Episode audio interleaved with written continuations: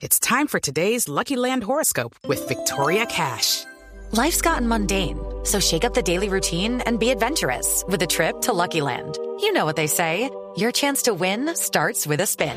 So go to LuckyLandSlots.com to play over 100 social casino-style games for free for your chance to redeem some serious prizes. Get lucky today at LuckyLandSlots.com. Available to players in the U.S., excluding Washington and Michigan. No purchase necessary. VGW Group. Void or prohibited by law. 18 plus. Terms and conditions apply. Hay muchos oyentes que me están escribiendo, por ejemplo, Alexander dice que nos está oyendo y yo le mando un saludo muy especial a Alexander y nos dice que por qué se nos olvida cómo empezó todo, que por qué solo se critica a Vladimir Putin y no se habla de la OTAN, por qué no se habla de cuál es la responsabilidad también de Occidente en todo este conflicto. Ayer nosotros precisamente eh, preguntábamos sobre eso a un profesor ruso y le decíamos si solo es el tema de la OTAN lo que ha hecho que Vladimir Putin entre a Ucrania y nos decía no. Esa es una de las reclamaciones que Vladimir Putin le hacía al presidente Joe Biden. Vladimir Putin en las reclamaciones en su rueda de prensa que dio hace dos días se remontó incluso hasta 1917. Vladimir Putin quiere que se reescriba un poco la historia porque siente que Rusia ha salido perdiendo en toda esa narrativa de la historia que ha querido implantar Occidente. Y por eso creo que ante esa pregunta de Alexander es importante pues saludar a esta hora a Ángel Rafael Torolero, que es analista internacional, eh, que es analista internacional y que está con nosotros. Me dicen que no, que no es el señor eh, Torolero el que está con nosotros hasta ahora. ¿Quién es el que está con nosotros entonces? Perdónenme. Ah, ok. Entonces me dicen, eh, Gonzalo, que tenemos a Dimitri Gorenburg, que es profesor asociado del Davis, del eh, David Center de la Universidad de Harvard y que además es autor del libro Nacionalismo para las Masas, Movilización Étnica Minoritaria en la Federación Rusa. Sí, señora, una persona que sabe realmente de el, el, intríngulis que se vive dentro de la nación más extensa a nivel mundial. Mariana, por favor, dele la bienvenida a nuestro invitado. Professor Gorenberg, thank you so much for being with us today. It's a pleasure to have you. Thanks for having me.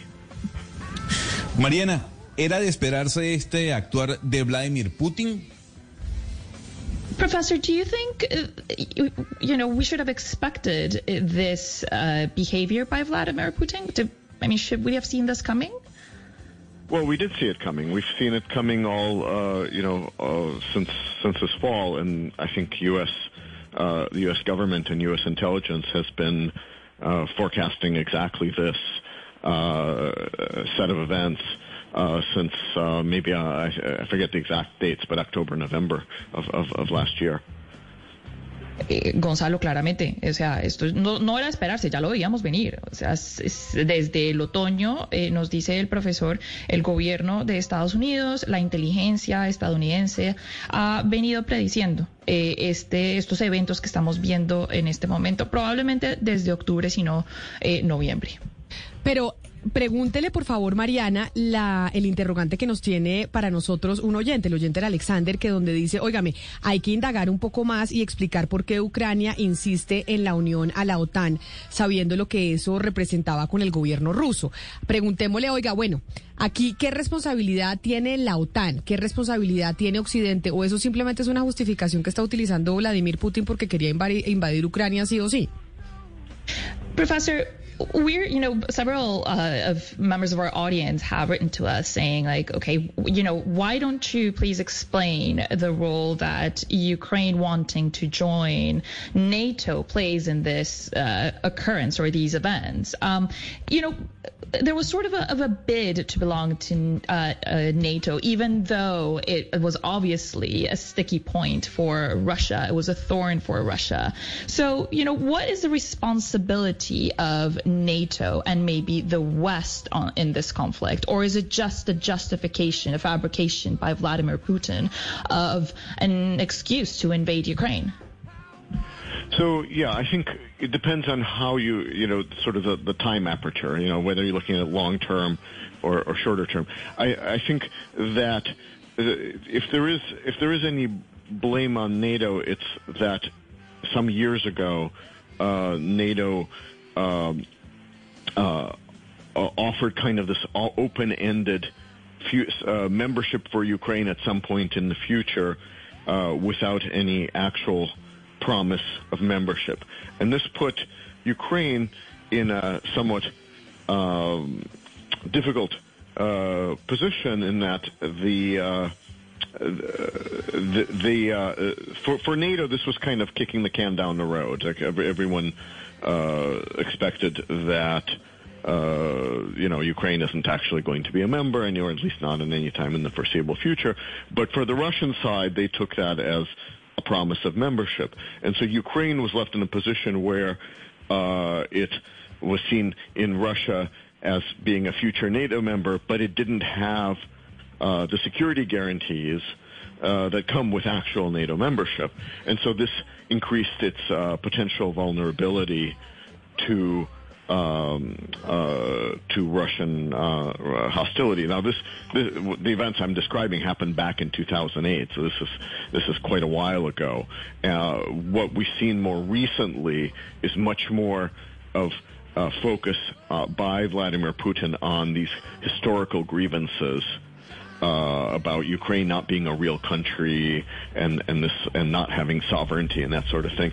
So uh, I think that as his thinking has evolved in recent times, I think that there was very little that NATO or Ukraine uh, could have done to, to shape, uh, you know, to, to modify that aspect of, the, of his thinking. Mariana, antes de su traducción, importante recordarle a los oyentes con quién estamos hablando, para que sepan de dónde viene la información. Estamos hablando con el profesor Dimitri Gorenburg. Él es profesor de la Universidad de Harvard y además se centra principalmente en los estudios de Rusia y de Eurasia, para que tengamos claro a quién le estamos consultando y quién nos está dando las respuestas. El profesor Gorenburg Camila nos dice a la respuesta que eh, nos manda el oyente, a la respuesta que a, la pregunta, perdón, que han tenido muchos, que el tema de la OTAN pues depende del periodo de tiempo en el que usted se encuentre o desde el que usted lo mire. Si lo estamos viendo, digamos, eh, durante varios años atrás o eh, yéndonos varios años atrás, pues vemos que sí la OTAN juega un papel ahí porque le ofreció, digamos, eh, un, una membresía posible a Ucrania en algún momento en el futuro sin hacer una promesa formal de membresía. Y entonces esto puso a Ucrania en una situación un poco difícil porque tenía pues una, o sea, mientras la OTAN pateaba el problema hacia el futuro, decía así, después con ese problemita, pues eh, Ucrania, digamos que estaba en esta posición en el que pues no era miembro de la OTAN, no tenía la protección que todos los miembros de la OTAN tienen, pero en Rusia esa promesa de membresía en el futuro pues eh, no, e, no era vista con buenos ojos. Ahora, esto se remonta al año del 2008. Lo que vemos más recientemente es que hay un enfoque del presidente Vladimir Putin en unas, eh, digamos, duelos históricos de Ucrania y eh, este país eh, siendo no es un verdadero país, eh, nos dice el señor Putin, que no tiene soberanía. Ese tipo de pensamiento, ese tipo de raciocinio del señor Putin ha evolucionado en durante los últimos años, un tiempo muy reciente, y hay poco que hubiera podido hacer la OTAN, Ucrania o cualquier país para modificar ese tipo de pensamiento. Mariana, por favor, pregúntele al profesor que sobre la narrativa que está utilizando Rusia y los medios de comunicación rusos, por ejemplo, como RT, que dicen no es cierto que esto sea una invasión como lo quiere vender Estados Unidos. Esto no es una invasión ni una guerra. Lo que se, de lo que se trata es de un apoyo a las repúblicas que quieren independizarse de Ucrania que esto no realmente es una invasión directa a Ucrania, sino que simplemente es una operación militar de apoyo a las nuevas repúblicas prorrusas. ¿Qué decir de esa versión que están dando desde los medios rusos y desde la Rusia misma?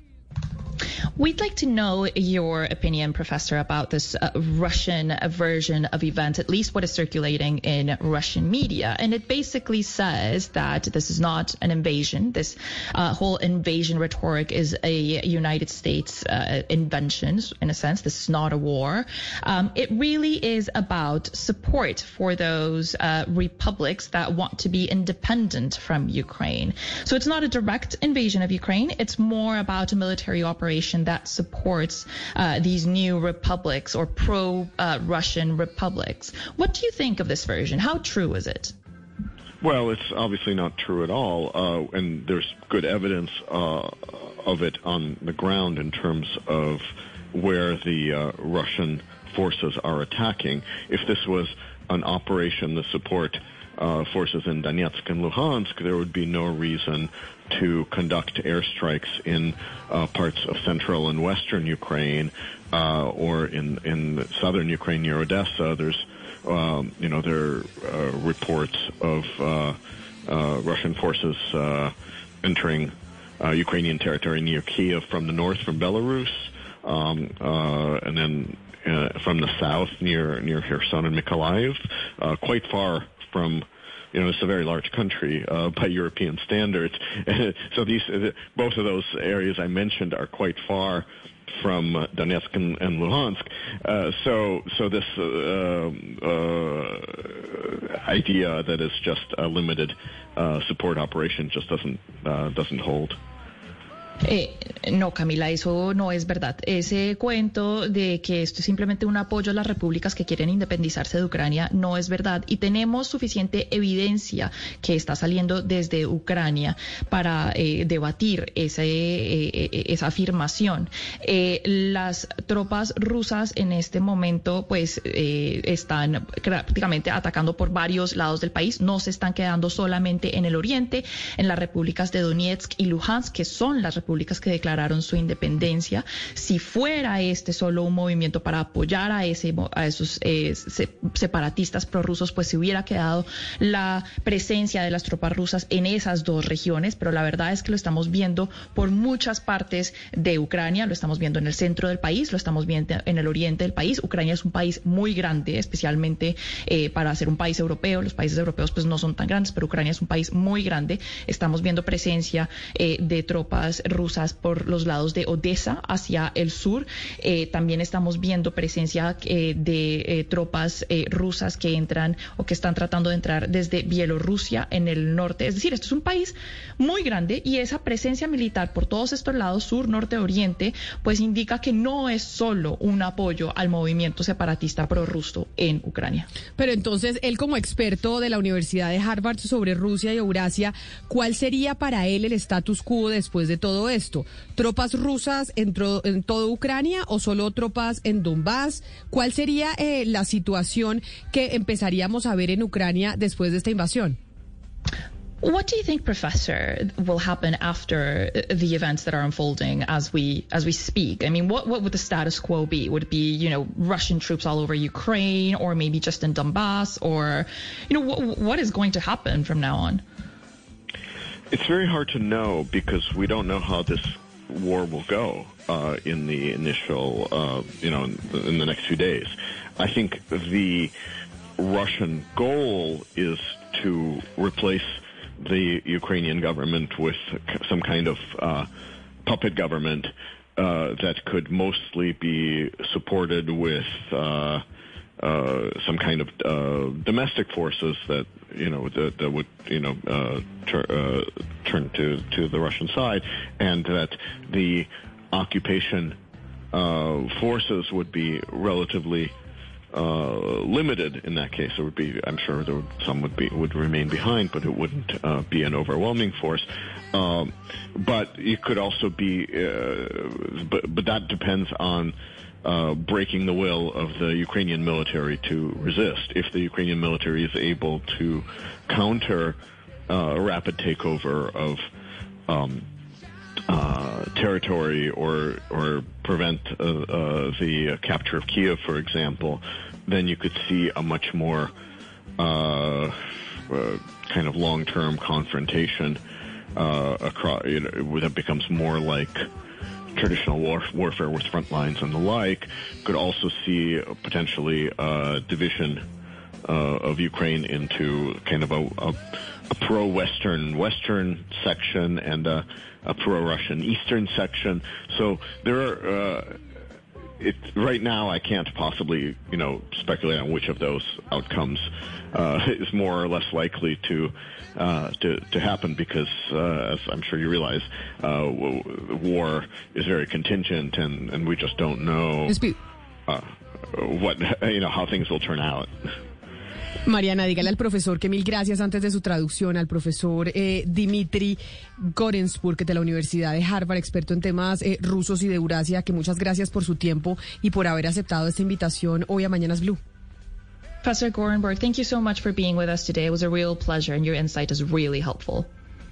Thanks for having me. Bueno, Camila, a ver, nos describe varios escenarios, ¿cierto? Es difícil, en, verdad, predecir qué va a pasar y todo depende de lo que pase en estos próximos días. Él cree, el profesor cree que la meta del gobierno ruso es reemplazar el gobierno ucraniano con una especie de gobierno títere que puede estar apoyado por algún tipo de fuerza doméstica que es prorrusa eh, y eh, que la ocupación de eh, tropas rusas en Ucrania pues eh, sea un poco limitada. Eh, eso se daría en ese caso. De pronto algunas se quedan en Ucrania, pero eh, de pronto el objetivo sería que se quedaran pocas. Ahora, eso depende de la reacción que tenga el ejército ucraniano y qué efecto tendrá este conflicto en su voluntad para resistir.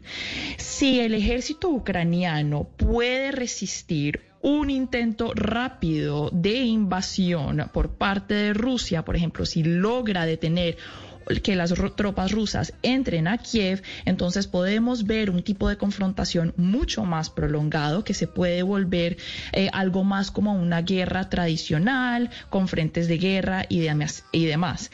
Eh, la división de Ucrania entre, digamos, una parte occidental pro mundo occidente y una parte oriental prorrusa también se puede dar. Es decir, estos son una serie de escenarios que pueden darse, pero en este momento pues es difícil predecir exactamente qué va a pasar porque la guerra pues no es predecible y todo depende de lo que pase en estos días que, eh, a los cuales nos enfrentamos. Hello, it is Ryan and I was on a flight the other day playing one of my favorite social spin slot games on chumbacasino.com. I looked over the person sitting next to me and you know what they were doing?